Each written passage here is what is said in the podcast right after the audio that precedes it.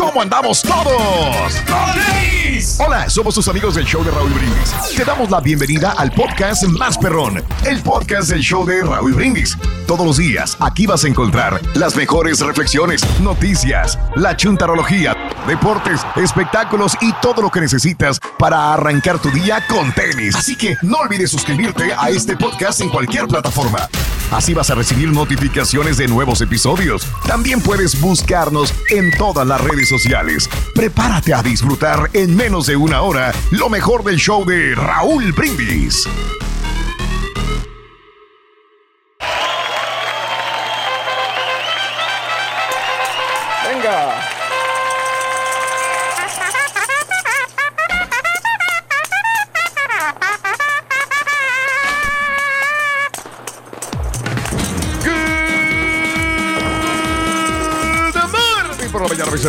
El show más perrón de la radio está contigo. El show de Roll Brindis. Martes, martes, martes, martes, martes, martes, martes. ¡Martes! Es martes, si no te casas, si no te embarques, Rorrito. Aquí estamos, el viejito no está, loco, el viejito ya se está levantando para llevar a la niña, loco, es lo único, loco. Ya se está levantando para Sí, llevar a la niña. hombre, ahí el, el turqui que Está ubereando ahora, anda de, de Uber. Anda de Uber, loco. Sí. Pero sí, ahí está, le mandamos un saludo al viejito. Eso, bien. Uber, carita. ¿Dónde? Ándale. Estás bien Oh, oh, yo pensé que acá. Yo pensé que aquí en Univisión estaba. Martes 9 de junio del año 2020, mis amigos, ¿qué tal? Muy buenos días, 9 días del mes, 161 días del año. Frente a nosotros tenemos 205 días más para vivirlos, gozarlos y disfrutarlos al máximo. Día Mundial de las Mascotas Fallecidas, el día de hoy. Oh, Que obviamente digo, casi pues todos los que hemos tenido animalitos se nos han muerto, no algunos. Así que Sí, hoy lo recordamos, hoy lo Yo ahorita recordamos. estoy, Raúl, te digo, te comentaba, estoy Y todavía en con eso la- de que de que no sabemos qué hacer porque Sí. te digo, mi, mi perrita Ajá. ya tiene 13 años y ya Ujú. digo, sí, estamos en la Sí. cuando llamamos, nos aguantamos Sí. y de repente Sí, tiene sí, destellos de un montón de energía, entonces es muy complicado. ¿Por cuánto dura un perro? O sea, Oye, caballo, y un porque no tiene destellos de nada, güey, ya. Otro. Pues es que le- tenían que cortarle las alas hace mucho, mucho. Por lástima, muchacho, hay que tenerlo, ¿me entiendes? ¿Por qué no lo ya, ya le damos? No, muchacho. Ya, güey. No, muchacho, todavía aguanta un piano todavía. Todavía, todavía, Sí. tranquilo. Bueno, hoy es el Día Mundial de las Mascotas Fallecidas, Día Internacional de los Archivos, el día de hablarle a tu médico. De hablarle a tu Ándale. médico, sí, sí, te- sí, ¿Sexy sí, sí, o cómo? No, no sexy. Y el día del pato Donald. Oh, a ver.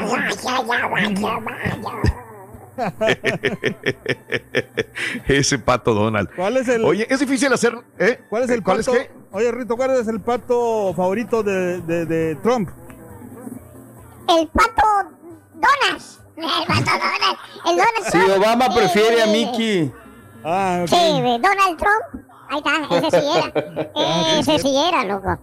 Sí, este, la voz del pato Donald, digo que varios lo han hecho también, este Mario, Sí. y que tú lo haces también, la voz del pato Donald. ¿Es difícil hacerla? ¿Es nada más cuestión Yo de, creo de que no. No es complicada, pero Es nomás- lo difícil no es hacer el...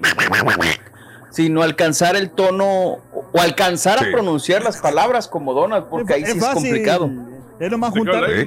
es juntar baba nada más por un lado y, y- y hacer como que quieres hablar nada más. A ver, venga, A ver, dale. Sí, por ejemplo, Dale, ¿qué dale, quieres dale. que le diga? A ver, ¿qué quieres que le diga? Dile lo que quieras, güey, a ver si te entendemos. A ver. El show más perro. Lo que sea.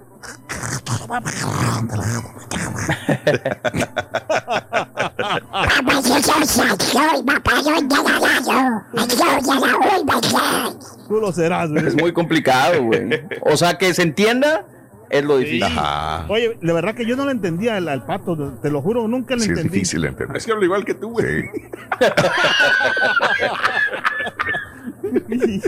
Este güey que el comal le dice a la olla. No lo entendía. Mira, yo, Ay, ternurita. de verdad que yo sufrí. Ternurita. Sí, bueno, felicidades al Pato Donald porque hoy es el día del Pato Donald, señoras y señores. Donald Duck.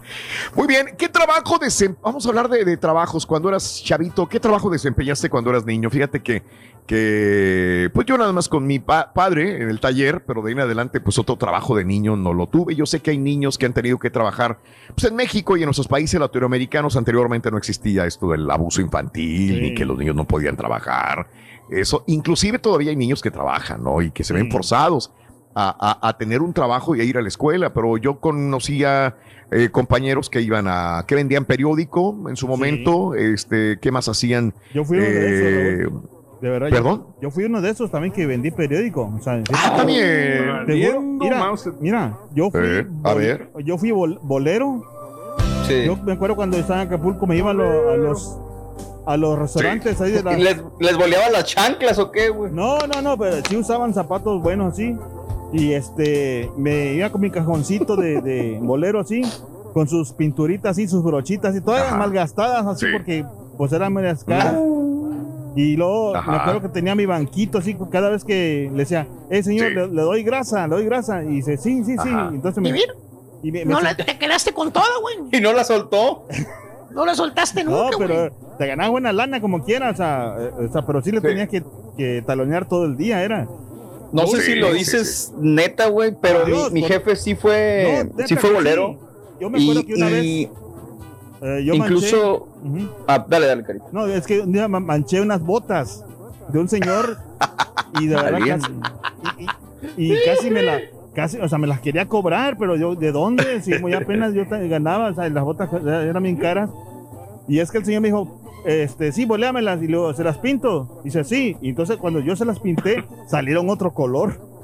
Hijo de Ah, cara. No, hombre, cállate, de ¿verdad? Güey, ¿cómo le vas a poner grasa blanca en las botas cafés, güey? Que te digo que mi jefe sí era, era bolero y él conserva hasta la fecha el, el Cajón. cajoncito con el que boleaba. Mira qué padre. Eh, Qué tiene padre, marcado así el número, lo que él cobraba. eh, se- eran Sí. menos de 60 centavos. De hecho, me platicó que decía el 5, pero él le puso con blanco para que se viera 60 y subiera Sí. el precio. Pero ahí me tocó Ah. usarlo también. Ah, qué padre, mira. Sí. Digo, qué bueno esto, ¿no? No olvidarse de eso, no lo debe uno de olvidar. Y si tiene la posibilidad de guardar ese cajoncito. Me recordó mucho el Chavo del Ocho. ¿Quién, quién le regaló el cajón de bolero al Chavo del Ocho? ¿Fue el señor Sí. Barriga o quién? Ah, ¿Te qué buena acuerdas? pregunta. No me acuerdo si fue don ¿Te acuerdas? Ramón o el señor Barriga. Pero yo Ajá. creo que de ahí todos, todos los chavitos agarraron eso. No creo que también, haya sido eso. don Ramón, güey. Ese güey no trabajaba.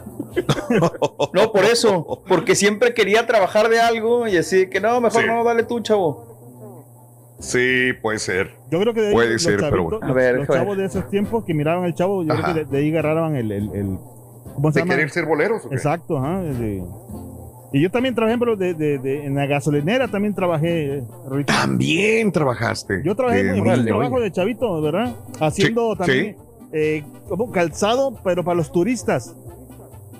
Ah, caray. Sí. ¿Cómo es eso de calzado para los turistas? No entiendo. Por- porque son, como tipo chanclas que nomás los turistas los, los o sea, cum- eh, que compran son como artesanía, pues chan- chanclas Sí, sí, sí. artesanales que tú le- Ajá, ajá. y a mí me, me utilizaban como para dibujarle.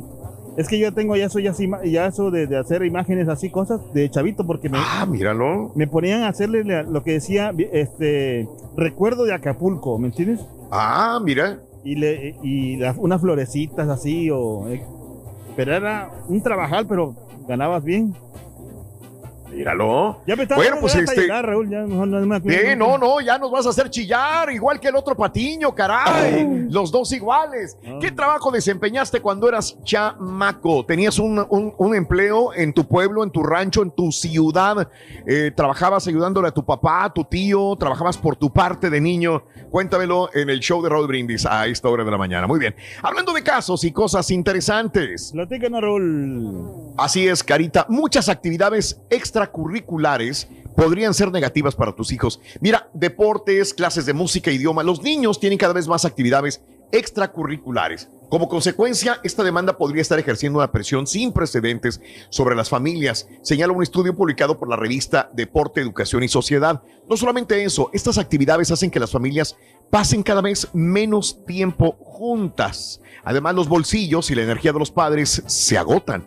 Los investigadores creen que los padres están eh, particularmente interesados en que sus hijos desarrollen esas actividades para mantenerse saludables y desarrollar amistades, además que con esto podrían desarrollar posibilidades laborales en el futuro. Sin embargo, el estudio demuestra que la realidad puede ser diferente, mientras que los niños pueden experimentar algunos de ellos beneficios, una agenda saturada de actividades genera tensión en los recursos de los padres y en las relaciones familiares, así como un daño potencial en el desarrollo y bienestar de los chamacos. O sea, tienes a tu niño de la escuela, lo sacas y tiene clases de karate. Y luego después de la clase de karate tiene una clase de guitarra. Después de la clase de guitarra tiene una eh, clase de, canto. Y luego en la tarde hacer la, la, tarea de la escuela. Eh, dicen que es bueno para algunos, pero para la mayoría pues se van a traumar los chamacos de tanta información que, están recibiendo. Por ejemplo, nosotros, eh, María Ángel termina o está en el kinder desde las 8 hasta las 4 de la tarde. Y ah. sale de las 4 y viene a la casa, vamos por ella y come. Y a las siete y media ya está acostada, 8. Entonces, en realidad, estás hablando de que nada más tiene, pues, 3 horas libres en la tarde.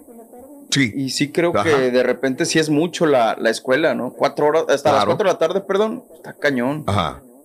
Pero también dicen, cuando eres el niño, eres una esponjita y también estás recibiendo la información adecuada, está bien. Ya de grande, pues es difícil tener todo ese tipo de saturación también de, responsabilidades. César, ¿decías algo?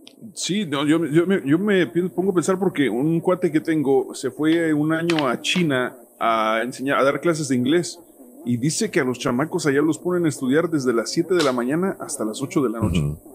Sí. O sea, literal es todo el día un break para comer, un break para este, cenar y siguen estudiando. Y a las 8 de la noche llegan a la casa, todavía tienen tarea y al día siguiente lo mismo. Ese es, y son seis días a la semana, no son cinco. Ahora, no todos, es un grupo también de, de, de, personas. No dirías que todos los chinos van a ser igual, ¿no? O sea, yo creo que. Por lo menos en, el, en la ciudad donde él estaba, que no, me acuerdo cuál era, pero, pero por lo menos donde estaba él dijo que era, era así en toda la ciudad. Y, y si te fijas, César, es otro tipo de cultura en el cual eh, están acostumbrados desde los ancestros a tener una disciplina enorme también, muchos de ellos. Entonces ya no se ve raro esa situación de, estar todo el día con una responsabilidad educativa o responsabilidad de, de, compromiso con, con el aprendizaje, ¿no? Pero bueno, este, ese es el punto en el cual a lo mejor las cosas deben de ser más tranquilas con tus hijos. ¿Qué opinas al respecto? Oye, Rito. ¿Qué Aquí nomás, aquí, ¿qué dices? ¡Sí se puede! ¡Sí se puede! ¡Sí se puede! Oye, oye, supe que ya trabajas en algo. Oye, oye entiendo más el pato, Donald, espérame. Oye, Rorín, supe que ya trabajas en una oficina, güey. Sí, ya trabajo en una oficina. Órale, ¿a poco le sabes al Excel, güey? Sí, al Excel sí. Bueno, hasta me sé la canción del Excel. ¿Cuál es la canción del Excel? ¿Y cómo es él? ¿En qué lugar se enamoró de ti? No. Estás escuchando el podcast más perrón con lo mejor del show de Raúl Brindis.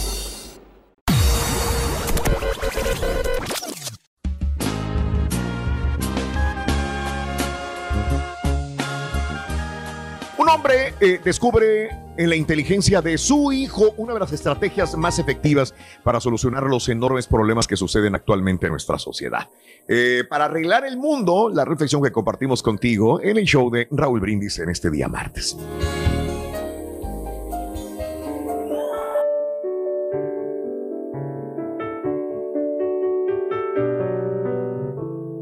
Un científico estaba trabajando en su laboratorio cuando entró su hijo de cinco años dispuesto a ayudarle.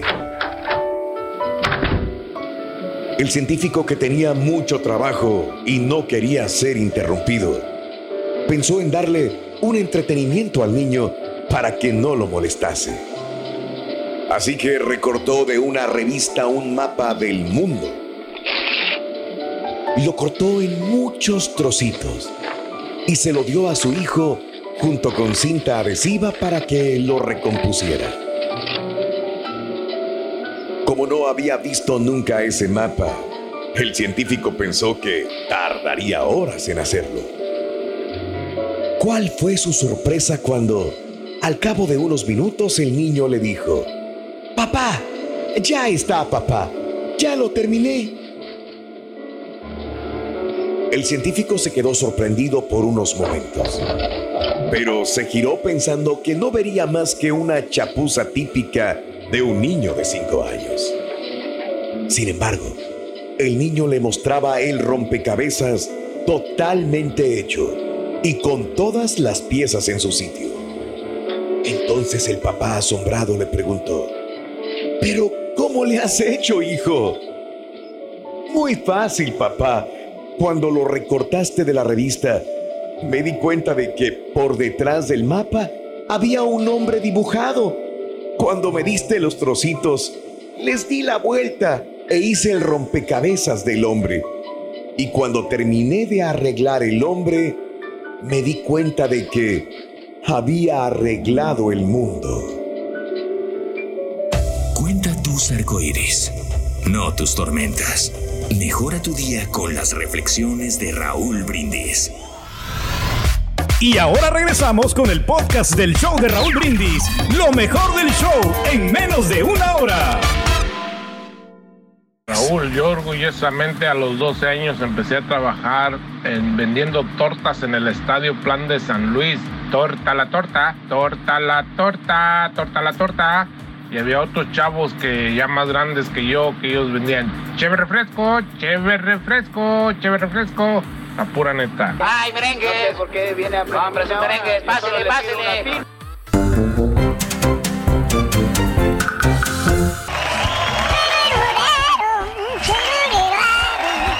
Dale, Rodín. Otro día más, hombre, para cotorrear, para festejar.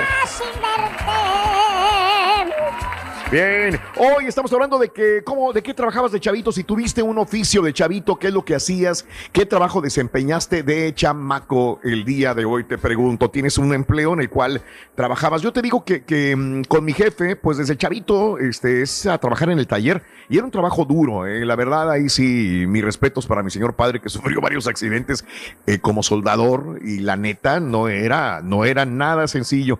Pues ahí me tenías a mí de chavito ya, lo primero que me ponía mi jefe a hacer era pintar. O sea, terminaba las estructuras metálicas y había que darle una pasada con, con pintura, usualmente era negra, ¿no?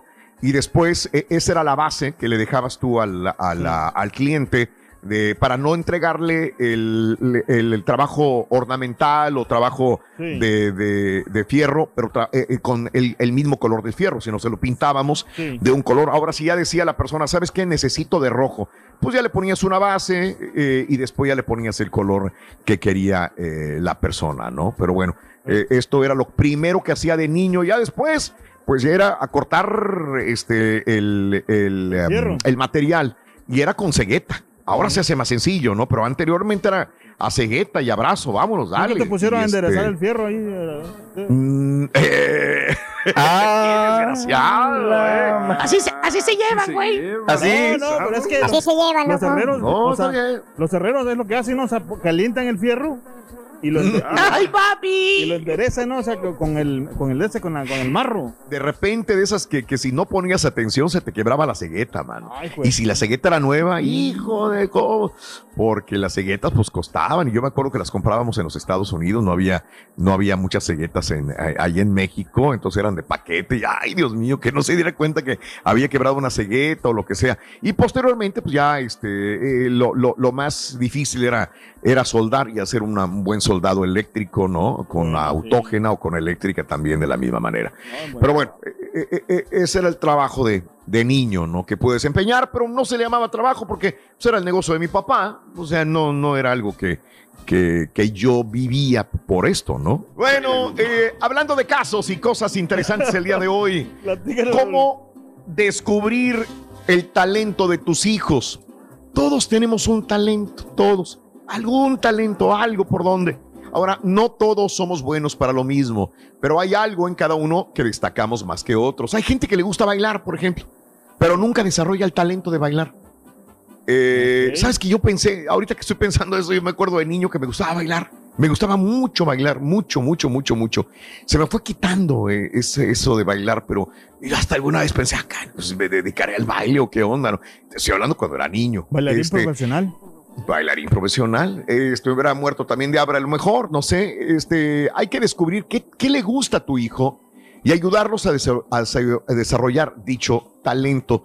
Eh, la recriminación por los talentos no desarrolla. A veces los adultos tenemos talentos frustrados porque nuestros padres no pudieron ayudarnos o desarrollarlos o quizás porque no los identificaron a tiempo. Por tal razón y para ayudar a nuestros hijos, no debemos culpar a nadie o las circunstancias, sino tomar a nuestros pequeños como la oportunidad de ver un sueño hecho realidad. ¿Qué le gusta a tu hijo? ¿En qué puede ser bueno, no? Ahora, observa cuidadosamente si a tu hijo pasa el mayor tiempo, puede eh, practicando las siguientes actividades. Le gusta cantar, bailar, actuar, pintar, escribir, a- un deporte en específico. Cualquiera que sea, pregúntale sobre cuánto lo disfruta y con eso te podrás dar cu- cu- cuenta cómo puedes ayudarlo para poder desarrollar eh, esas virtudes que puede tener.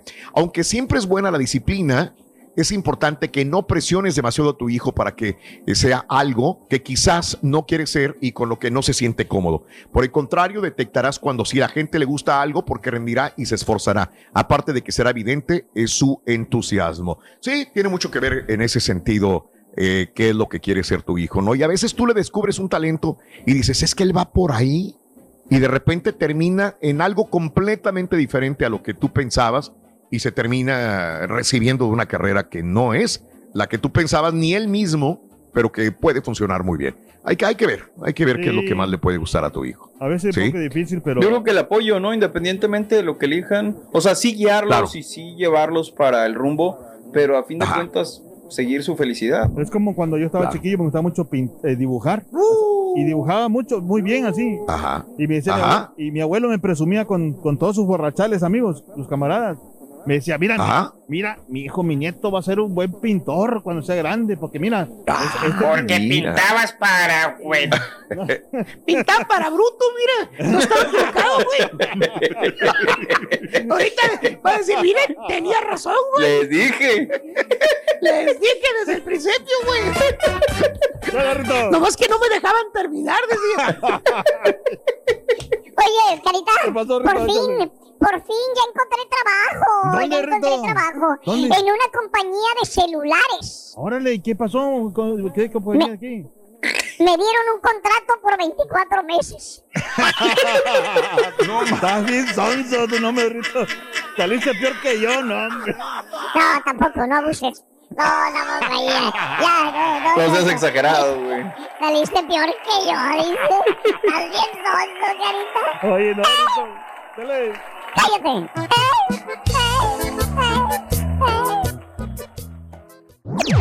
Este es el podcast del show de Raúl Brindis. Lo mejor del show Masterrón. En menos de una hora.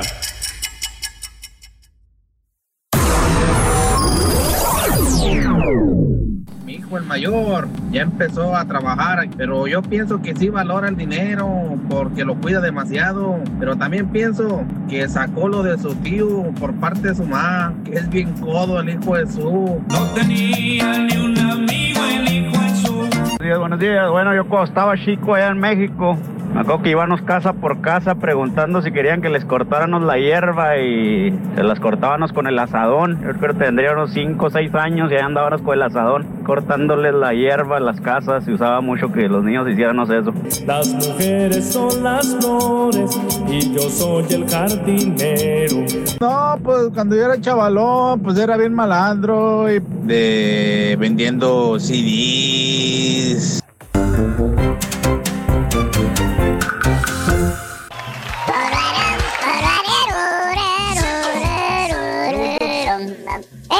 A trabajar, Rito, de verdad, en este, de muy chiquillo porque aprendes a valorar lo que es la Sí, vida, ¿me entiendes? sí. Ahora, Sí. ¿sabes Ahora. qué pasa, Raúl? Ajá, Que, por ejemplo, ajá. muchos papás que Sí. eh, eh, Ahora. sufrimos, o, o sea, el, el- Sí. el trabajo de chiquillo, no quieren que los Ok. hijos sufran y, lo- y sí, los haces inútiles, ¿entiendes? Eh, a ver, eh, justamente esa es mi pregunta. A- aquí va. O sea, yo creo que casi todos trabajamos de niños. Todos trabajamos. Todos trabajamos. Y yo, yo valoro mucho cada esfuerzo que tengo. Lo valoro, lo valoro, valoro, lo valoro. porque me ha costado, nadie me ha regalado nada, absolutamente en mi vida nadie me ha regalado lo que yo puedo ganarme con el sudor de mi frente. Y he aprendido a valorar porque desde niño, pues he tenido lo que es el trabajo, por más que he trabajado con mi papá, era un trabajo muy duro. Y después ya de chamaco, eh, trabajé y gané dinero también eh, desde los 14, 15, 16, 17 y no he parado de trabajar. Eh, hasta mi edad no he parado de trabajar. Entonces valoro cada, cada centavo que puede llegar a mi bolsa, lo tengo que valorar. Ahora, nuestros hijos no están criados de esa manera, que es lo que dice el Carita. Mi pregunta es, los que trabajamos de niños, ¿podemos valorar más el dinero ahora y lo cuidamos más? ¿O eh, eh, y, los, y los niños o las personas que no trabajaron de niños no valoran tanto lo que ganan como nosotros, inclusive nuestros hijos, si no están trabajando o no les damos esa educación de valorar el dinero, el sentido de la, del ahorro, etcétera, etcétera, van a, van a estar diferente a nosotros. ¿Cómo, es el, el, mundo de ellos a comparación de los de nosotros que trabajamos? A ver. Yo te lo, te lo contesto desde mi punto de vista, Raúl. Yo, eh, la neta es que, bendito sea Dios, mis padres siempre trabajaron. Eh, yo no tuve ni la, la, necesidad, pues, pero mi jefe siempre fue así como tu papá de véngase, mijo, usted tiene que ver cómo se trabaja, aunque no lo hiciera por necesidad, siempre me acercó a su chamba, ¿no? Y eh, ahora que lo pienso, yo creo que lo que me ayuda eh, es la disciplina y el trabajo que yo veía hacer a mis papás. Verlos despertarse temprano, trabajar, darle duro, estar con nosotros también pero sí creo que el ejemplo es lo que más me ayuda actualmente. Yo no sé cómo le hago para despertarme temprano. Pronto, Rin. Pronto. Después del carita. no, la disciplina, güey. despertarte temprano. Sí, no. Sí, sí, sí, sí. sí. Todo ayuda. Vámonos con la nota del día, Cari. Venga. Nota del día. Bueno, amigos con la nota del día. Bueno, pues el día de ayer y hoy continuarán los servicios funerarios para George Floyd en la ciudad de Houston.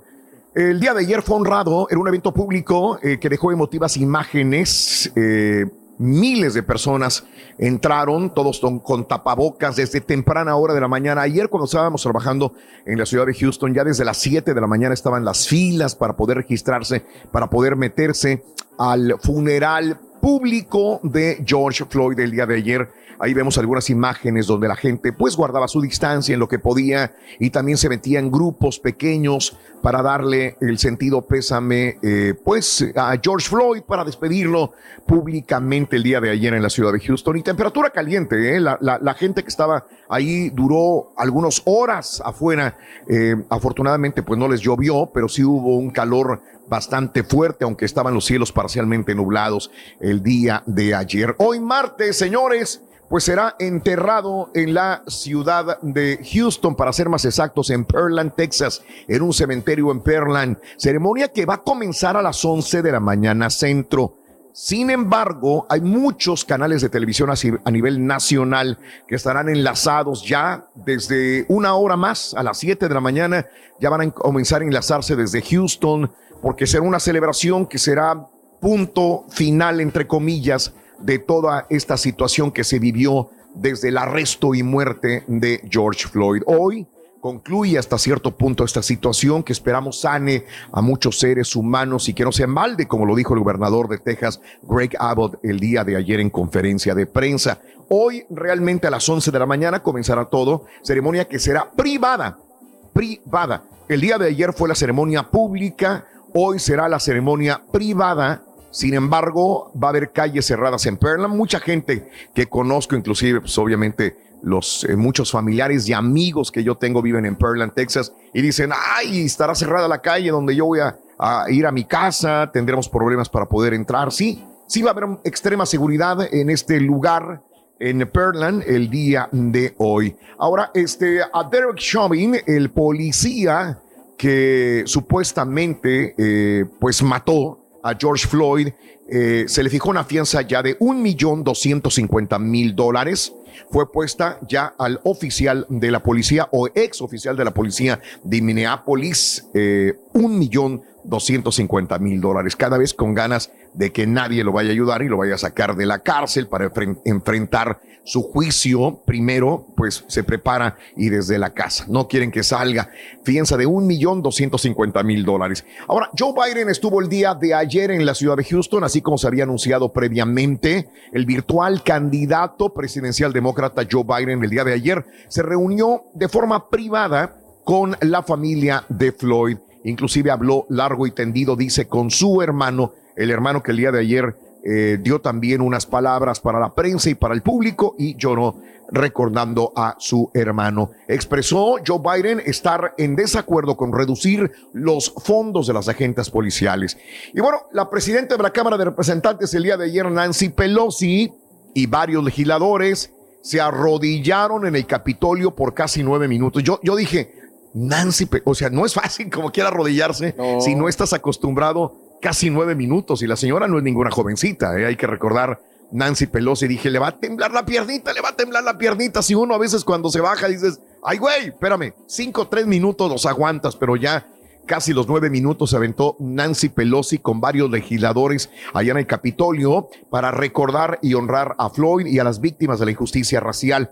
Ahora, también este grupo de legisladores demócratas propuso un proyecto de reforma policial para combatir los excesos contra las minorías, que se haga a nivel nacional el hecho de no presionar con la rodilla el cuello de la víctima cuando está en el suelo, etcétera, etcétera.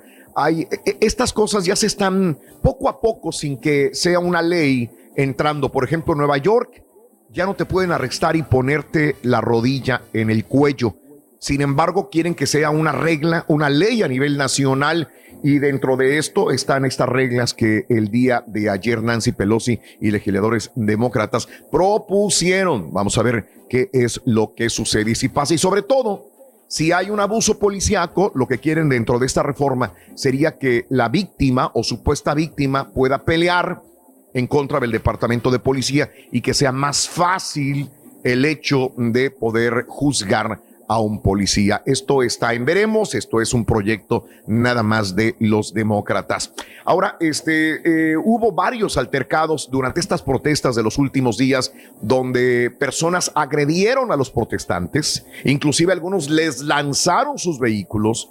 Me acuerdo el que más me impactó fue en Minneapolis cuando se lanzó un camión, un tráiler, ¿te acuerdas? Que se lanzó contra la gente, no les hizo nada, sí, porque se supieron salir a tiempo, pero este, a este tipo pararon el tráiler, lo golpearon. No sé, no sé si te pareció pero, pero viendo ese video, como que el tipo sí se iba a aventar, pero como que se arrepintió. Puede ser. Mejor, este, Puede ser. No, mejor, mejor, no, mejor me voy despacio. Ya, total, ya estoy aquí, pero, mejor, no, me como que no se animó a atacar a la gente. Correcto, si fue fuerte, eh, no pasó a mayores, pasaron más en otros donde, donde no tuvo mucha cobertura. ¿Qué me trae, Regia? Ah, mi pancito con mantequilla, mira, y mi cafecito. ¿Qué tipo de pan es? ¿Un bisquete o qué es? Un bisquete. Los que me gustan son los que, son los que yo, ya sabes que no les digo que no nunca. Sí, mano. Oye, este, me acuerdo de ese, pero hubo muchos, muchos carros que se aventaron en contra de los manifestantes. Bueno, uno de ellos era un líder, el Ku Klux Klan. Sí, tenemos este, justamente el de trailer. Todos despavoritos allá en la carretera de Minneapolis. Pero este fue en Virginia, le aventaron una camioneta a la gente. Este eh, después sale que era una fichita y sobre todo un racista de primera, líder del Ku Klux Klan de Virginia, que arrolló un grupo de manifestantes y ahora enfrenta cargos criminales por delitos de odio. Ahí lo vemos con esta mirada triste, miren. Mirada triste, mira, güey, ¿para qué te metes en esta situación? Sí, digo, ahí se ve triste, pero yo me imagino que cuando hace sus ceremonias del Ku Klux Klan, cuando dice somos eh, la, supremacistas blancos, sí, aquellos que son minorías, somos la raza dominante, sí, bueno, ahí sí está contento. Vieron la hora tras las rejas y qué bueno que enfrente cargos criminales por delitos de odio. Bien, sí, bien, de hecho, ayer este, y estuvo bien, pero, mucha gente en redes sociales eh, incitaban a Donald Trump para que declarara al Ku Klux Klan como terroristas, igual que lo hizo, lo quiso hacer con los antifas, ¿no? pero obviamente Donald Trump no- tampoco dijo nada y, este, y la gente siguió en redes sociales haciendo trending topic que, que hicieran un grupo criminal al KKK. Sí, al KKK, es pura KKK. Pero bueno, amigos, este, eh, recordaremos que cuando empezaron las protestas en Washington y se vieron muy peligrosas contra la Casa Blanca, todavía no estaban las barricadas. Me acuerdo que se apagaron las luces de la Casa Blanca, algo raro, y de repente eh, pasó algo. Bueno, este, todo el mundo dijo, lo metieron al búnker, lo metieron al búnker. Al día siguiente, sí lo metieron al búnker. Y posteriormente sale Donald Trump, dijo, no, no, no, no, no, nada de que me metieron al búnker, yo no huyo a nada, dijo Donald Trump. Yo fui a inspeccionar, solamente me tomé unos minutos para ir a inspeccionar, y no fue durante la noche, fue durante la tarde, a inspeccionar Ah, ese bueno. búnker, por si algún día lo necesito. El día de ayer, William Barr le da una, una, una conferencia, le da una entrevista a Fox el día de ayer. ¿Y qué es lo que pasa? Que lo echó de cabeza William Barr a Donald Trump, siendo que pues deberían haberse pues, puesto de acuerdo. Dijo, no, güey. Sí, lo metimos, las protestas estaban duras allá en Washington y agarramos este, al chamaco, agarramos a la señora y órale, señor Trump, para dentro del búnker, ¿no? Eh, contradiciendo al mandatario, quien aseguró que solamente había ido a inspeccionar unos minutos el lugar durante la tarde. Señores, pues no, William Barr dijo el día de ayer a Fox que sí lo metieron al búnker por cuestión de seguridad. Que no tiene nada si de malo. Lo que pasa. Bar. Pues sí. No tiene nada de malo. El problema es que de tantas mentiras a veces que se dicen, pues no te puedes cubrir todas Claro. con la gente que te rodea. Alguien va a decir, "Oye, pues no, no, no puedes, no puedes cubrir todo. Y, y yo entiendo a Donald Trump. Volvemos a lo mismo. Yo entiendo a López Obrador. Entiendo a los, a los presidentes que de repente tienen que dar una cara dura y decir, yo no voy a usar mascarilla porque me va a restar credibilidad, me va a restar fuerza. Yo no puedo decir me escondí. Yo tengo que salir porque si no lo ves como débil. Entonces, eh, uno puede lanzarle tierra a todos los mandatarios y políticos, pero cuando estás ahí, es muy diferente. Yo puedo dirigir el equipo de Chivas y decir, yo, lo, yo cambiaré a este por este, metería a este en la media cancha y pondría de portero mejor a este porque está... Tú lo puedes pensar. Cuando estás ahí, es muy diferente. Las cosas se ven de diferente manera y a veces tienes que hacer otras cosas Pero- que tú dijiste que eran, eh, eran lo contrario. Mande, dime. ¿Sabes? Eh, porque Mande. en este caso yo creo, Raúl, ya se hizo noticia, ya toda la gente sabe. O sea, yo creo Sí. que es mejor un discursito en el que... Y Donald Trump se la sabe, es muy bueno para los discursos. O sea, salir Sí, y decir, sí, ¿sabes sí, qué? sí. Tuve que ir al búnker por estas razones, pero Claro. recuerden que Estados Unidos, ta, ta, ta. O sea, algo un poquito más armado, pero que tampoco te haga quedar como un mentiroso. Pues sí, y queda como un mentiroso, quedó, como un mentiroso otra vez, ¿no? Porque lo contradijo una persona muy cercana es que es William Barr. Bueno, así están las cosas, amigos. El día de hoy, repito, la ceremonia religiosa de George Floyd será en la ciudad de Houston, la ceremonia privada, y ahí es donde termina, aunque todavía el día de ayer hubo manifestaciones públicas a través de Estados Unidos y del mundo. Estás escuchando el podcast más perrón con lo mejor del show de Raúl Brindis.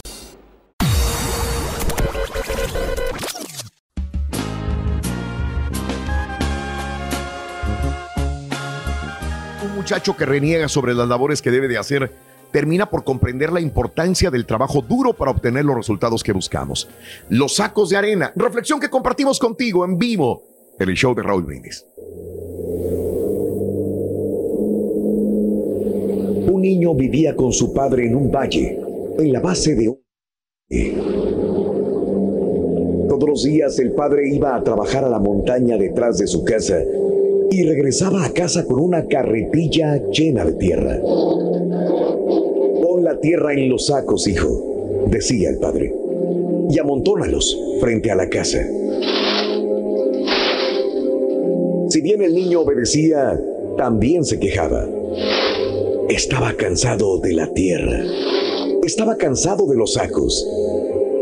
¿Por qué su padre no le daba lo que los otros padres le daban a sus hijos? Ellos tenían juguetes, juegos. Él, él tenía tierra. Cuando veía lo que los otros tenían, enloquecía. Esto no es justo, se decía. Y cuando veía a su padre, le reclamaba, ellos tienen diversión, yo tengo tierra.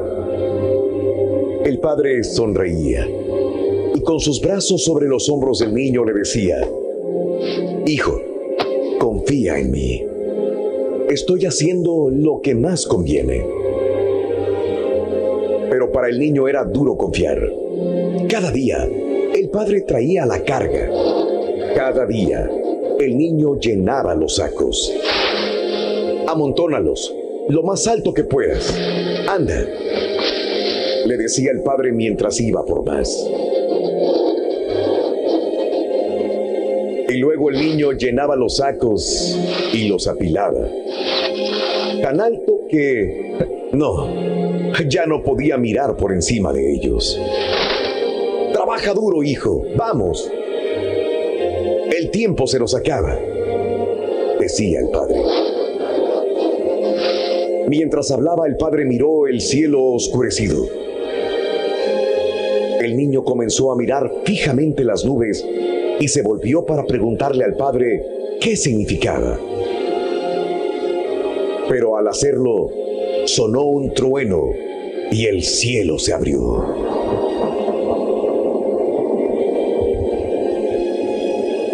La lluvia cayó tan fuerte que escasamente podía ver a su padre a través del agua. Sigue amontonando, hijo, vamos.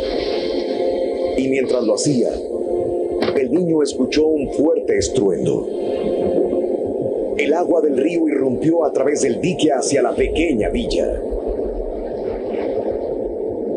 En un momento la corriente barrió con todo en su camino. Pero el dique de tierra dio al niño y al padre el tiempo que necesitaban. Apúrate, hijo, sígueme.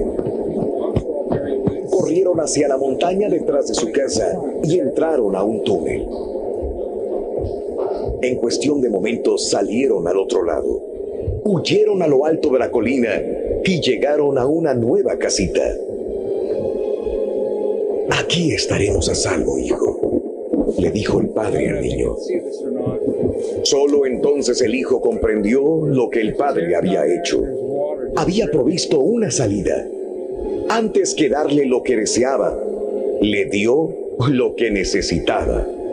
Le dio un pasaje seguro y un lugar seguro. No te quejes de los sacos de tierra que has tenido que cargar. Un buen futuro solamente se construye a base de esfuerzo.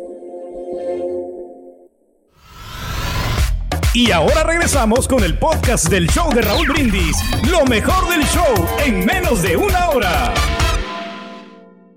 Mi mamá me enseñó a cocinar y me enseñó a coser máquina y mi papá me enseñó a pegar bloques, a enjarrar las paredes. En verdad te felicito. No, hombre, yo trabajé de todo, se puede decir. Trabajé en la obra, trabajé en el rancho, trabajé de pintor, todo, de todo. Entonces, cuando uno llega para este país y te ponen a hacer un trabajo, pues no le saca uno, todo lo no hiciste, le güey. da y porque está acostumbrado a trabajar desde los 12, 13 años. A diferencia de gente que ha tenido todo en la vida y por necesidad tienen que trabajar y ahí sí se les cierra el mundo. Pero, Exacto, compadre. no, de todo hemos hecho, de todo. Dale pa'lante, dale pa'lante, dale pa'lante. Oye, Raulito, bueno, compadrito. mandar un saludo para No, te faltó levantar bocinas, compadre. sur y para el Chico, compañeros de acá de la Ruta Cumbres 2, acá en Reynosa, Tamaulipas. Saludos al cumbre 2 en Reino. Ahí tengo, ahí tengo dos novias, compadre. Ah, bueno, nada más es una porque la otra me mandó por el, por el tubo. Con ustedes, el único y auténtico profesor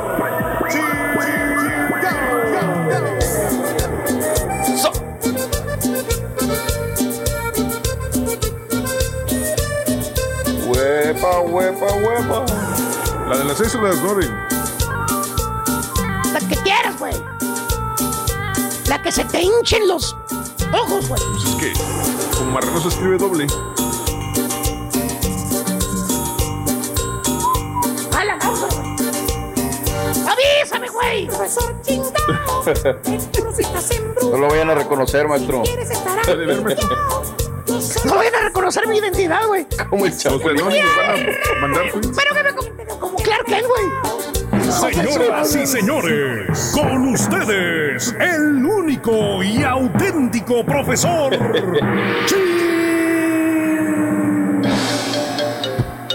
Ciudadanos mensos de Metrópolis, güey, nunca supieron que Superman era Clark Kent. Este güey casi no se parecía, güey. No se parecía a nada. Nomás el estúpido churrito que le caía aquí, güey, es todo lo que se le. La diferencia, güey. Qué vamos. Pero bueno. Buen día, hermano, que me acompañan.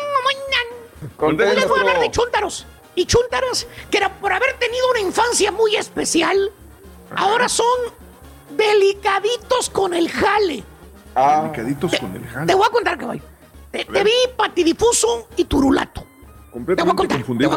Sí, a ver. Mira, güey, para que estos chúntaros se pongan a jalar, que sea un trabajo que ellos quieren, como ellos dicen, como ellos lo escogen, que no sea muy pesado, que no tenga nada que ver que el sol les pegue directamente, que ni la lluvia porque se pueden mojar, que ni que el frío, ay no, porque caen nevadas acá, que sea adentro en una oficina. De preferencia, dicen los chúntaros, ahí en una oficina, ¿eh? aunque sea en un cubículo, pero que haya aire acondicionado y que estemos allá adentrito.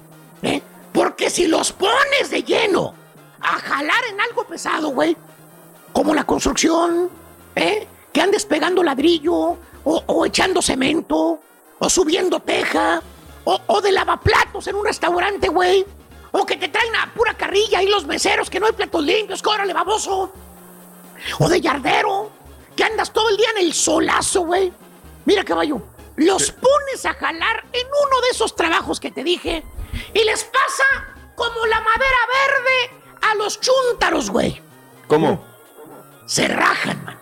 Se rajan. Y luego te dicen, güey, luego te dicen, te dicen, te dicen, te dicen, dicen que no. Dicen, prefieren andar sin ningún mendigo quinto en la bolsa, güey, antes de que trabajar en un jale pesado. ¿Cierto o no es cierto, hermano? 80 cents. 80 cents. ¿Eh? ¿Dónde estás, 80 Es cents? que lo mostró. Oye, que por cierto, hermano mío, uno de los especímenes raros de estos chúntaros que no les gusta el jale pesado es el chúntaro remilgoso. Eh, Ah. Dije remilgoso. ¡Eh, eh, eh, eh! Dije remilgoso, no delicadito. ¿Qué es delicadito? Ah. No, que, no que es caprichudo. Ya que se amacha, que no lo mueves ni con una excavadora, güey. Esos, güey. Póngale, ¿tipo quién? Déjale que se vuelva a decir que no, que no lo dejan entrar a la radio, güey. ¿Eh? Y ahí te vas a dar cuenta. Ahí te vas a dar cuenta, güey. ¿eh? Pero no, más bien este bello chúntaro, querido hermano, desde que era un morrillo, desde que era un cipotillo, escuinclillo, el chúntaro ya tenía tendencia de ser delicadito, ¿eh? Ya desde morrillo. Sí, de esos niños que la, ma, la mamá lo sobreprotegía, exageradamente lo sobreprotegía. Desde, ay, mijo, no, no pisas el suelo sin zapatos, papi, te vas a enfermar. Ay, no, papi, ponte gorro, papito. Si vas afuera, ponte el gorro. Ay, no, papito, ponte la cachucha, el solazo muy fuerte. Te me vas a emprietar. Ay, no, luego, aquella del regil no te va a querer. Súper protegido, güey. Que lo tenía su amal chúntaro. Oye, todos los demás niños, allá en los departamentos, jugando afuera, en las bicis, en las patinetas, corriendo, brincando de los árboles, jugando a la pelota. Y el chuntarito este, adentro de su casa, nomás viendo por la ventana. Que porque estaba muy caliente afuera, decía la mamá. Que, que- al rato que baja, a bajar el sol. Y lo miraba la mamá, al niñito viendo por la ventana. Triste el chamaco, solitario, viendo a los demás niños felices jugando afuera. Se le acercaba, le acariciaba a los cairelitos, güey. Y le decía con mucha ternura, le decía, amor, le decía, ay, mijito, chiquito, no, no, no te puedo dejar salir, papi, yo sé que quieres, pero, ay, hijo del alma, está el sol muy fuerte, papito. Te pueden salir anginas, o te pueden salir, ay, a- a- boqueras, papi. Boquero. Mejor mira, aquí con tu Nintendo, papito, aquí juega el Nintendo que tanto te gusta. Ándale, papito, ándale. O si no le decía que jugara con su hermanita, güey. Ay, hijo, juega con tu hermanita mejor, con Jennifer. Ándale, juega las casitas, ándale, ella quiere jugar. Y así fue la vida de este chuntaro, hermano mío. Así creció, con mucha protección para que nada le pasara. Y mira, mira los resultados, caballo. Mira el chuntaro ahora ya de grande como es. O ¿Cómo más es bien en qué lo convirtieron, güey. ¿En qué En un remilgoso. en un delicadito, güey. Hasta en la manera de vestir. Míralo, no te miento, güey. Ahí está el chúntaro ya de grande. Trae sombrero así como el que se pone Paulina Rubio, güey. Eh, fíjate. Pa- pa- sombrero, güey. Camisa formal, mira, mira. Eh, eh. Y chores. Así lo vas a ver vestido, güey. Eh. Ese sombrero que, que se parece a Johnny Depp, dice. Eh. Johnny Así Depp. es como se dice. Así es para el trabajo también. Remilgoso para trabajar. No le gusta cualquier jale. Le dice, lo ves sin hacer nada, güey. Que por cierto, tiene 25 años el güey. Ya va para los 25. 30 y todavía, todavía vive con la mamá, güey. Ya anda No, pegándole el hombre. 30, güey. Viviendo con Vive la con la mamá. Escucha, no estudió. No terminó el colegio. Está nada más ahí de parásito, ¿no? Y le dices, oye, Erwin, están ocupando gente en la, en la tienda azul, Erwin. Sí, sí, sí, güey. Ahorita después de la pandemia, güey, ahí están ocupando gente, güey. Ve, mete la aplicación, baboso. ¿Qué crees que te contesta el Erwin, güey? ¿Eh? Se acomoda el pelito que trae abajo del sombrero de Johnny Depp. El mechón ese que le cuelga, güey. Pone cara de sorprendido y luego dice, ah, no, no, no. Ese trabajo es corriente, men. No, yo ni loco trabajaría en un lugar así como esos. Ahí trabaja puro naco. ¡Yata! Puro naco. Ni, así dice, ni loco trabajaría en un lugar de esos. Y sale otra oportunidad, güey, y le dices otra vez, Erwin, Erwin, ve a aplicar al aeropuerto, Erwin. Eh, ahorita que se está abriendo, hay plazas disponibles, güey, es un buen jale, güey, en el aeropuerto, güey. ¿Qué crees que te contesta el chúntaro, caballo? ¿Qué dice? ¿Eh? Se vuelve a acomodar el sombrerito de Johnny Depp, ¿eh? Otra vez el pelito, güey. Se sopla para arriba el cairelito. Y te contesta, no, hombre, está bien lejos el aeropuerto, man. Es casi una hora de camino. No, no, está bien lejos. Y de plano, le pregunta al vato y le dice, bueno, pues, entonces, ¿de qué quieres jalar, Mario? Ah, no, ¿verdad? Ah, ¿Qué dije, güey? Edwin, Edwin, Edwin. Erwin, ¿de qué quieres jalar, Erwin? ¿No quieres trabajar en la construcción, güey? Que porque es trabajo pesado. Tampoco quieres trabajar en las tiendas, que porque son trabajos para nacos. No quieres, no quieres manejar tanto, güey. ¿Qué quieres entonces, güey? Se toca las uñitas de las manos el chúntaro. Bien delicadito te contesta. Ay, pues, pues quiero un trabajo aquí cerca, ¿vale? A unos 5 o 10 minutos, hombre. ¿Eh? Es que no quiero dejar a mi mamá mucho tiempo sola. Ha estado bien enfermita últimamente, ¿eh? Y te acuerdas en ese momento que te dice aquí cercas. ¿Te acuerdas de la carnicería, güey? La que está a dos cuadras de ahí donde vive el chúntaro. Y le dices, güey, güey, aquí cercas, la carnicería que está en el shopping center de aquí a tres cuadras, güey. Ve, aplica, güey. Está necesitando personal, güey. Apenas la están abriendo. Casi tira el brinco el chúntaro y te contesta, ¿Are you crazy, man? ¿Eh? ¿Yo cortando carne, güey? No, prefiero morirme de hambre, güey, que embarrarme las manos de sangre. ¡Ay, no, Fuchi! ¡Yata! Chúntaro remilgoso. Es piqui para los trabajos el vato. Fíjate nada más, güey. ¿Tipo quién, nuestro? Pues anda jugando videojuegos en la sala, güey. Está esperando a que la NASA le llame, güey. O Elon Musk. Creo que le quiere que le, que le llame, güey. Pero Elon según el Musk. chúntaro. Ah, pues es que uno debe escoger donde uno debe trabajar, profesor.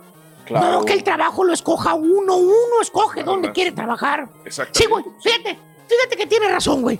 Pero siempre y cuando tengas un título, estúpido. Tengas una habla? carrera que te respalde, baboso. ¿Qué? Tengas un oficio, güey. No. No. que seas un parásito que no sabes hacer nada, güey. No me diga para. En otras palabras, cállese, güey. En Ah. otras palabras, deja de ser remilgoso, papito. Ponte a jalar, güey. En lo que sea, estúpido. El día que tu santa madrecita fallezca, güey, ¿qué vas a hacer, animal? ¿Qué vas a hacer, güey? ¿De qué, güey? Eh, se te van a acabar las vacaciones, güey. Creías que eran eternos, ¿verdad? Ahí vas a tener que jalar y en lo que sea, güey. Ya me cansé, güey. Más al rato le sigo. A quien le cayó, le cayó. ¡Le he dicho!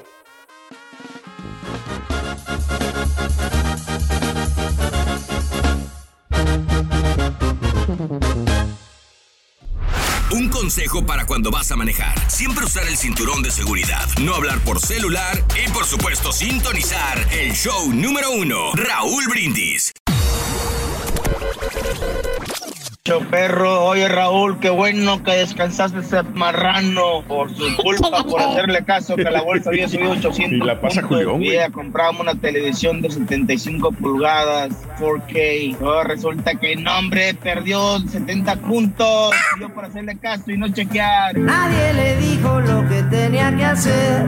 Buenos días, show perro. Raúl, ando agüitado. Según yo me mudé a una comunidad antichuntara para que no le hiciera nada a mi ven de trabajo y hoy amanezco que me quebraron las ventanas. Nada más para eso vienen del rancho. Oye Raúl, ahora que mencionaste los Ku Klux Klan, aquí por mi casa, norte de Mission, Alton, hay un que tiene una bandera confederada fuera de su casa y alguna vez puso un anuncio echándonos a los inmigrantes, apoyando a Donald Trump. ¿Qué tan ignorante es que se autodiscrimina teniendo la bandera confederada? También son muchachitos, también son muchachitos. Con eso del morenito que mataron. Y no me lo tomen a mal, no soy racista. Pero nadie se acuerda del hispano que mataron eh, dos afroamericanos por robarle el camión del UPS. Él sí andaba trabajando, no como este que andaba delinquiendo. Y nadie dijo nada ahí.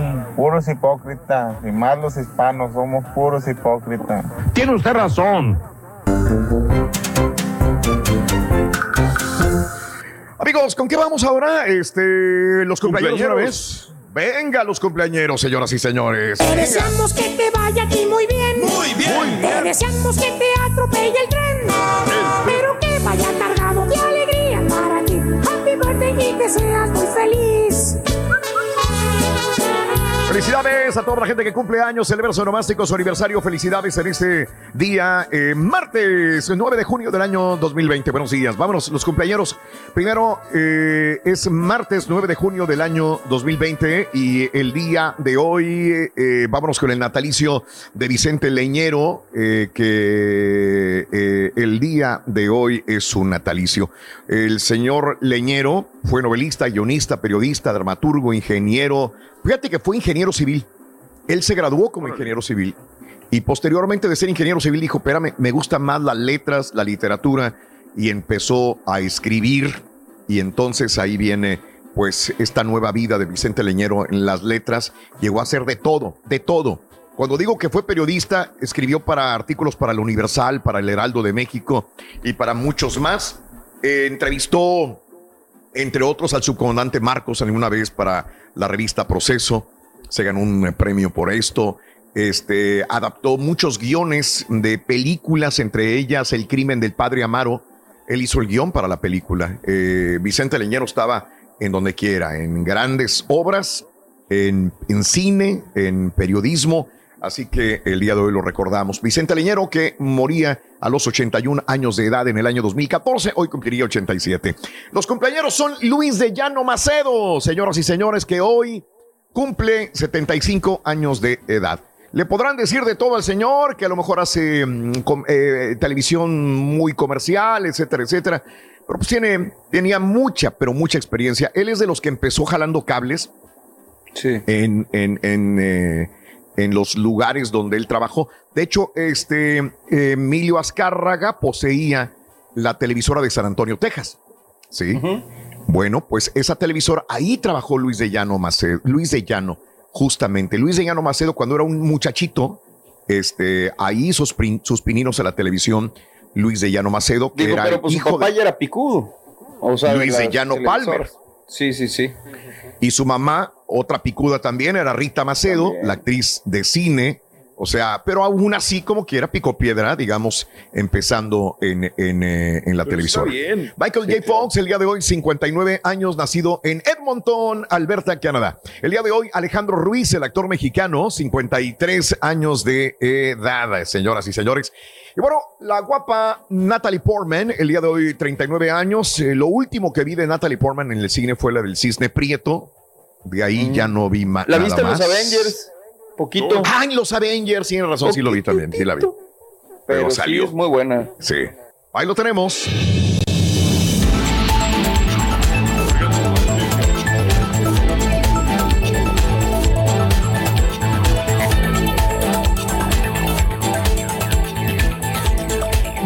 Señores,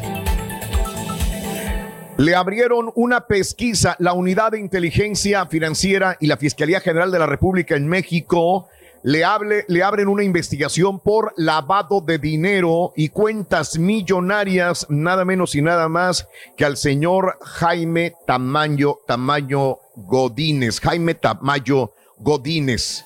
¿Quién es Jaime Tamayo Godínez? El dueño de la firma Cuautemiña y amigo de Cuauhtémoc Blanco. Entonces, las investigaciones no son en contra de Cuauhtémoc Blanco específicamente, son en contra de Jaime Tamayo. Sin embargo, sí hay una línea muy cercana a la investigación también con Cuauhtémoc Blanco. Inclusive dicen amistades y familiares de Cuauhtémoc Blanco. Eh, este, esto es lo que están llegando a investigar. El amigo de Cuauhtémoc Blanco designó como apoderado de su marca Cuauhtemiña a Jaime Tamayo Godínez. Eh, este, en el mismo periodo, se supone que retiraron 548.5 millones de pesos, el 98% de lo recibido en una mecánica de depósitos y envíos de dinero que llevó a alertar eh, justamente a la unidad de inteligencia financiera, porque había muchos manejos de dinero que decían, ¿y de dónde va y de dónde viene esto? Así que hay una denuncia contra Tamayo que ya fue presentada ante la Fiscalía tras encontrar evidencias de lavado de dinero. Las operaciones de Jaime Tamayo presentan eh, diversas irregularidades que hacen eh, dudar que hayan sido efectuadas con activos procedentes del desarrollo de actividades lícitas. Por el contrario, parecieran denotar que solo desarrolló transacciones financieras mediante el uso de una mecánica transaccional alejada del normal operar de cualquier persona. Todo ello posiblemente ante el conocimiento de que estos tenían una procedencia ilícita. Así que de junio del 2013 a mayo del 2014, Tamayo registró en una cuenta de Banamex depósitos por 9.2 millones de pesos y retiros por 6.4 millones de pesos, mientras que en otra de Imbursa recibió 43.6 millones de pesos y retiró 40.2 millones entre el 8 de enero y el 17 de mayo del año pasado, del 2019. Pero la cuenta más importante en la que tiene en el Banco Santander, en la que fueron depositados 505.4 millones de pesos y después retirados 501.8 millones entre agosto del 2016 y octubre del 2018. De acuerdo a los informes financieros, desde esa cuenta Tamayo pagó 5 millones a la comercializadora Prato, una empresa que la propia UIF ya había catalogado de fantasma. En una investigación anterior eh, se detectó que entre el 2017 y 2018 Prato hizo depósitos de 5 millones de pesos a Jordi Segarra, consultor político que había trabajado para campañas electorales como el PRI. En el 2005, el hoy gobernador de Morelos, Cuauhtémoc Blanco, registró ante el Instituto Mexicano de Propiedad Industrial la marca Cuauhtemiña en el 2005. Eh, este, y bueno, eh, Blanco eh, inscribió como su apoderado o el apoderado de la marca a Tamayo, su amigo, quien de acuerdo con la unidad de inteligencia financiera hoy también tiene vínculos financieros con la familia de Cuauhtémoc Blanco. Tamayo también es representante de otras empresas como Ocean Pacific, Grupo Publicitario Code, eh, Pieles y Calzado Obregón, Calipso, Comunicaciones y Sistemas, también de la misma manera. Tamayo está registrado ante autoridades fiscales como actividades económicas relacionadas con máquinas fotográficas y casilleros que funcionan con monedas y servicios de guarda paquetes. Bueno, pues esto es más o menos lo que hay. Hay mucho desglose también de cifras. Les di los pormenores más importantes de esta situación, pero termina embarrando a Cuauhtémoc Blanco, su amigo Tamayo, porque al parecer ahí no cuadran los números para la unidad de inteligencia financiera en México, señoras y señores. Caray. Híjole. Caray. Muere desgraciadamente el cantante y compositor Pau Donés. Muere. El vocalista del grupo Jarabe de Palo se lo lleva el cáncer, señores. Ya tenía años, desgraciadamente, luchando contra ese problema. Eh, Pau Donés, de hecho, estaba trabajando en su disco. Él quería, de alguna manera, olvidarse de esta situación, tratar de volver otra vez al candelero musical. Eh, había sacado una, canción, eh, estaba trabajando ya en su disco completo y, desgraciadamente, muere el cantante y compositor Pau Donés, vocalista de Jarabe de Palo, 53 años de edad. A esa edad muere víctima del cáncer que se le detectó en el año 2015. Desde entonces luchaba contra él. Y bueno, pues eh, eh, antes y después de retirarse de los escenarios en enero del 2019, ¿verdad? Porque tenía que, que- ver por su salud. Eh, sin embargo, en abril anunciaba su regreso a la música. Él quería decirle adiós al cáncer, volver a la música que lo había sacado de los escenarios, pero pues no lo dejó. No lo dejó. Desgraciadamente, eh, ahí, ahí quedó. eh, el señor Dones. En su faceta de compositor, escribió temas que cantaron Celia Cruz, Dos días en, en la vida, Ricky Martin le cambió Cambia la piel, este, entre otros también. Así que descanse en paz, Pau Dones. Eh, ¡Papita, doctor Z! Muy buenos días, doctor, venga. Borre, buenos días, buenos días, ¿cómo andamos, Raúl? ¿Todo bien? ¿Todo bien? Buenos días, bene, doctore, tutto bene. Arrancando en este día 9 del mes 6 del 2020. Ganas, sabor, prestancia, no está el caroquero.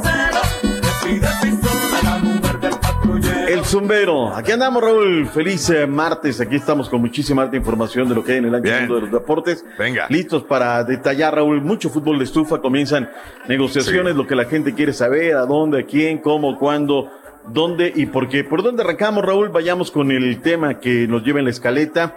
Eh, siete positivos de COVID-19 en el conjunto de los Diablos Rojos del Toluca. Son 33 en la MX, Raúl, de ocho distintos equipos. Mi pregunta es, con estos números, Raúl. ¿dará para que regrese el próximo 17 de julio, mes, una semana, la Liga MX? Pues o sea, en no, base a lo que hemos visto en Alemania, en España, he visto un proceso más ordenado y más lento, ¿no? Creo que, que por ahí va. Pero Sí, bueno, pues no, el, no, el- el día de ayer habla Luis Fernando Tena, Raúl, y, y dice, ¿sabe qué? Próximo 17, de hecho, hoy, de un día para otro, se presentan a entrenamientos individuales, pero pues los números ahí están. Toluca tiene siete asintomáticos, Raúl. Esto les va a tomar mínimo ocho días para que les hagan el siguiente test. Eh, Toluca tendrá un mes. La Liga MX no ha dicho esta boca es mía, ha dicho, ¿saben qué? Sí, oficialmente vamos a regresar el día 17 para arrancar el Apertura 2020. No lo ha dicho, pero ya lo dijo el directivo de Juárez, ya lo dijo el flaco Luis Fernando Tena y dice, dice el refrán que cuando el río suena es que piedras lleva, ¿no? Entonces, eh, es lo que, lo que dicen. Eh, a ver cómo, cómo termina este caso. América también la libró, solamente había un caso dudoso eh, que estaban esperando el resultado y bueno, finalmente ya no hubo una situación. Y ahora regresamos con el podcast del show de Raúl Brindis. Lo mejor del show en menos de una hora. Nos tenemos que retirar ah, por tu atención. Mil gracias. Eh, brinda amor, bebe amor, embriágate de felicidad y hasta Oye, Rito, oye, Rito, en el trabajo están buscando a alguien que sea responsable. Uy, yo. Si alguien que sea responsable, pues yo soy la persona indicada. Ay, ¿por qué lo dices? Porque en todos los trabajos que he tenido, cuando algo sale mal, me dicen que yo soy el responsable. No era contigo, güey. No era, no era para mí, loco. Está bueno, está bueno. Está bueno, está bueno. Gracias por escuchar el podcast del show de Raúl Brindis, el podcast más perrón en menos de una hora. Este es un podcast diario, así que no olvides suscribirte en cualquier plataforma para que recibas notificaciones de nuevos episodios. Pasa la voz, comparte el enlace de este podcast o búscanos en las redes sociales, Twitter, arroba Raúl Brindis, Instagram, arroba Raúl Brindis y facebook.com, diagonal el show de Raúl Brindis. Somos tus amigos del show más perrón, el show de Raúl Brindis. eyes.